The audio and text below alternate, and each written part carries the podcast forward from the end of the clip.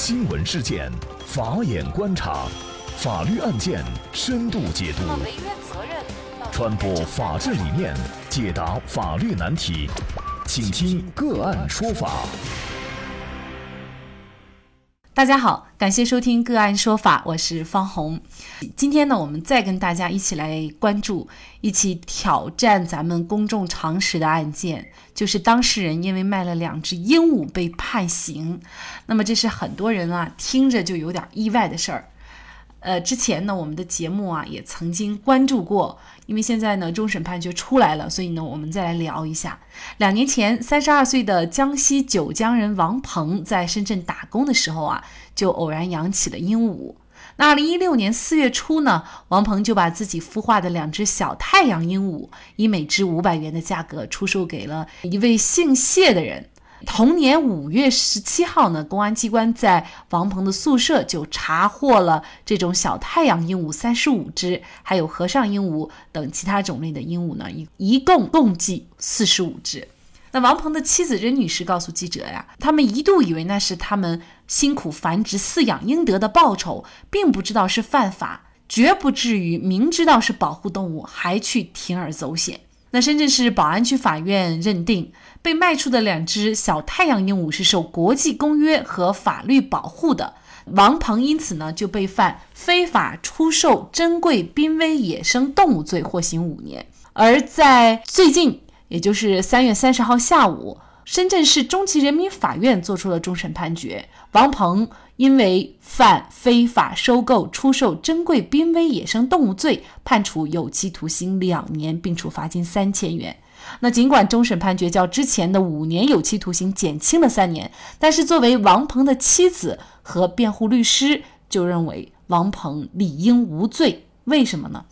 王鹏的辩护人、北京理工大学法学院教授徐新始终强调，这个罪名呢是要求行为人必须明知道它是珍贵濒危野生动物，还非法出售。但是王鹏并不知道，而且一般公众都不太可能知道这类鹦鹉是珍贵的濒危野生动物，因为市场上普遍有售，网上也普遍有售，所以王鹏呢是存在违法性认识错误，这是不可避免的。而就在最近，中国之声记者呢也，经过走访啊，也发现北京的多个花鸟市场都在公开售卖这种小太阳品种的鹦鹉。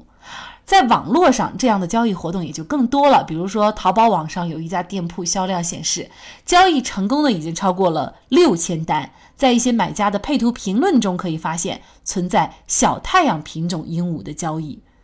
人工驯养的鹦鹉还是刑法里规定的？珍贵野生动物吗？王鹏如果确实是在不知道自己售卖的是国家保护的珍贵野生动物的情况下，也该获刑吗？在这里呢，也有一个解释哈，因为这个案子终审判决出来以后呢，终审判决案件的审判长涂俊峰也接受了中国之声的独家采访，他认为呢，从相关的证据显示，证明王鹏呢是存在主观犯罪故意的。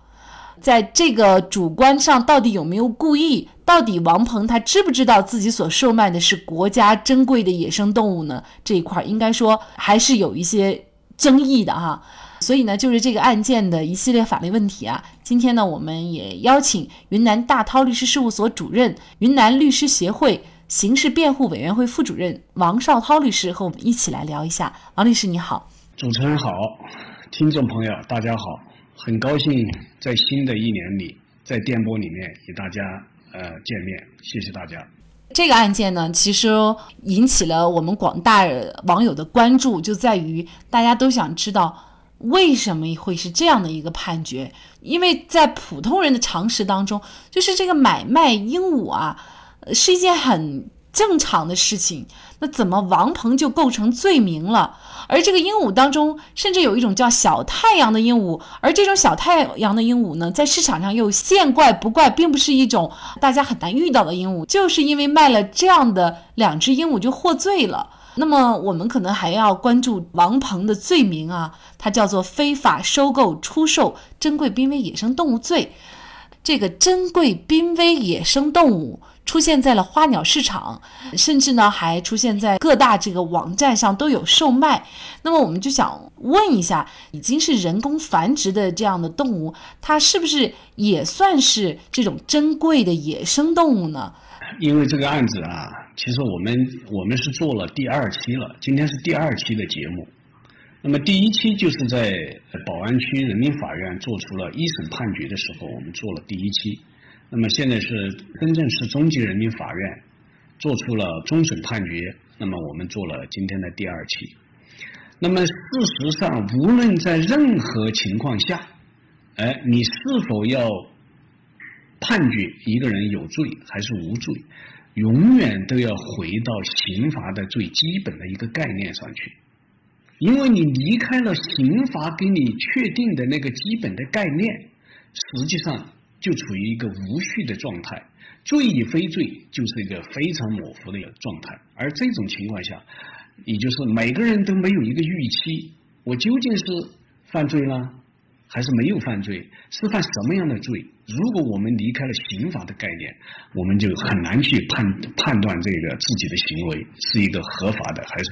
违法的，或者甚至是犯罪的。那么到本案当中，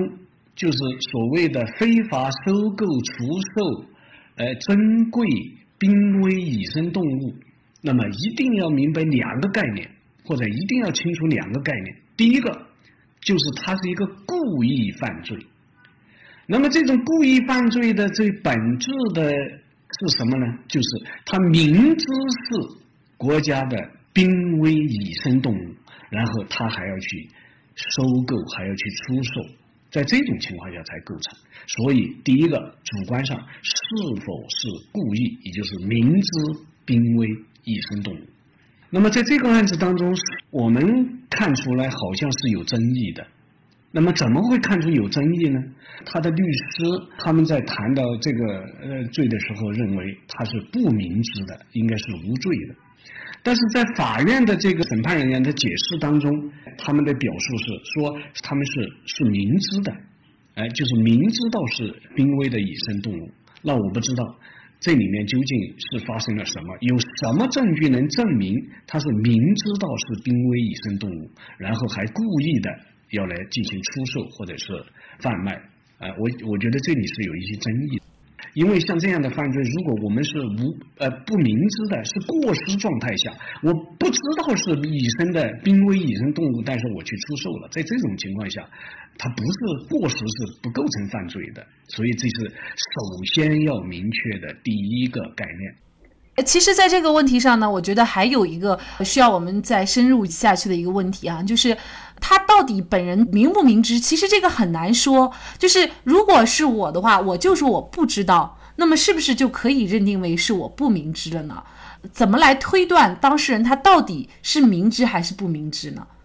在我们的刑事法律当中，法律刑事犯罪的构成要件当中。首先就是一个主观的一个一个状态，也就说是明知的还是一个不明知的，是一个过失的还是一个故意的，都有这样的概念。呃，证明就像刚才主持人谈到的这个问题，因你说他是故意的，他说我根本不知道，怎么来去判断呢？要用客观的证据去推断他的主观的心态，我们不能去猜测的。我们一定要从一系列的证据当中、客观的行为当中去推断、去分析他主观上是明知还是不明知，而不是一个主观的猜测的问题。所以我说，这个第一个概念就是一个主观、主观的一个态度的问题，是否明知的问题。第二个概念一定要清楚，在案这个案件当中叫做濒危野生动物。所谓是不是野生？是驯养的还是野生的？不用去过多的解释，这个是就是字面，他都已经明白无误的告诉我们，构成这样的犯罪应该是是一个什么样的状态？它就是野生动物，而绝对不是一个驯养的。但是在本案当中，为什么会出现了这种争议呢？其实这里面有一个司法解释，也就是在两千年的时候，最高人民法院。颁布了一个关于审理破坏野生动物资源刑事案件具体应用法律若干问题的解释，那么这个解释的第一条就是说，是把这些这些列入了国家重点野生动物名录的国家的一二级保护野生动物，列入了濒危野生动植物国际贸易公约附录一、附录二的野生动物以及驯养繁殖的上述物种。问题出在哪儿呢？问题就出在我们的刑法规定的是野生动物，而我们的这个两千年的最高人民法院的这个司法解释，在这个野生动物之外加上了驯养繁殖的上述五种，也就是说，其实我们为什么会出现本案当中的争议？本来是应该没有争议，刑法规定概念非常清楚，就是濒危野生动物。但是我们司法解释加上了驯养繁殖的上述物种，包括了驯养繁殖的，我们就要问：这种司法解释和我们的刑法之间是不是会有一些概念上的冲突呢？恐怕这个问题是不容回避的。根据我们立法法的这个这个规定。这种司法解释，你必须要符合我们法律的这种原意，你要符合原意。我们这个刑法规定是野生动物，而我们的司法解释在野生动物之外加上了驯养繁殖的物种，是不是我们已经超出了这个法律的这种原意了呢？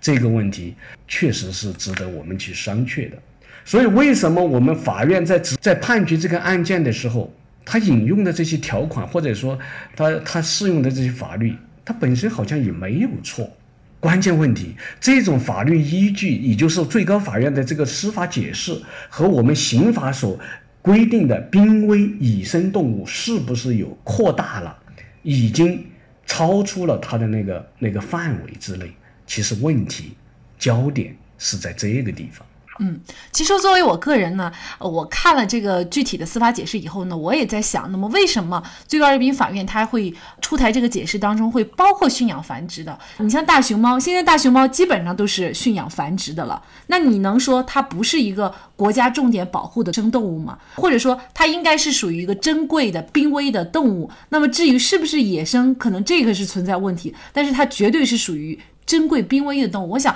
它具体应该加上这个呃驯养繁殖这个，我想可能就是考虑像大熊猫还有等等一些这种珍贵的呃在野生环境当中呢，已经几乎没有办法再继续繁殖下去，需要人工繁殖的这样的一些动物在内。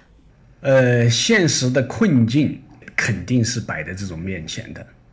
但是我们要看的就是刑法本身、法律本身的规定，你是不是你的解释？你的这些解释已经超出了刑法本身的那个范畴或者范围，这个是我们一个法学专业的人必须要去思考的问题。那么另外一个问题呢，就是公平性的问题。那什么意思呢？就是像本案当中涉及到的这些所谓的小太阳鹦鹉或者什么鹦鹉，在现实生活当中，在网络当中大量的存在着这种呃出售的情情况。好了，那么在本案当中，所谓的我们的被告人王鹏判刑了。这些社会当中大量存在的这种现象，为什么不去追究呢？难道我们执执法的时候是要考虑说谁的运气好，谁的运气不好？你碰上了是你倒霉？难道我们要用这种观念来看待我们国家的执法活动吗？这样的话就会导致一种什么呢？叫做。选择性执法，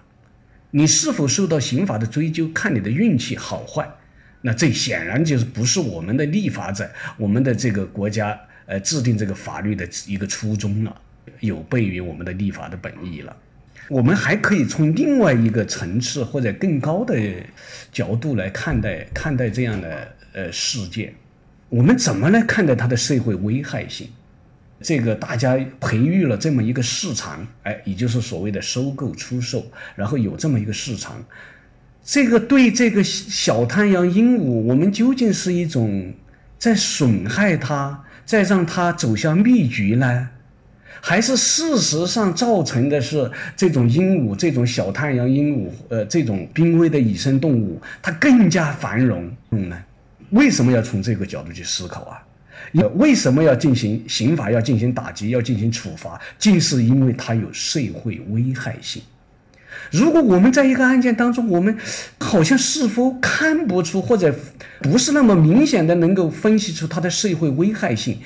那么它的应受处罚性，也就是说，它触犯法律应该受到处罚的，你的这个刑罚的依据又在哪儿呢？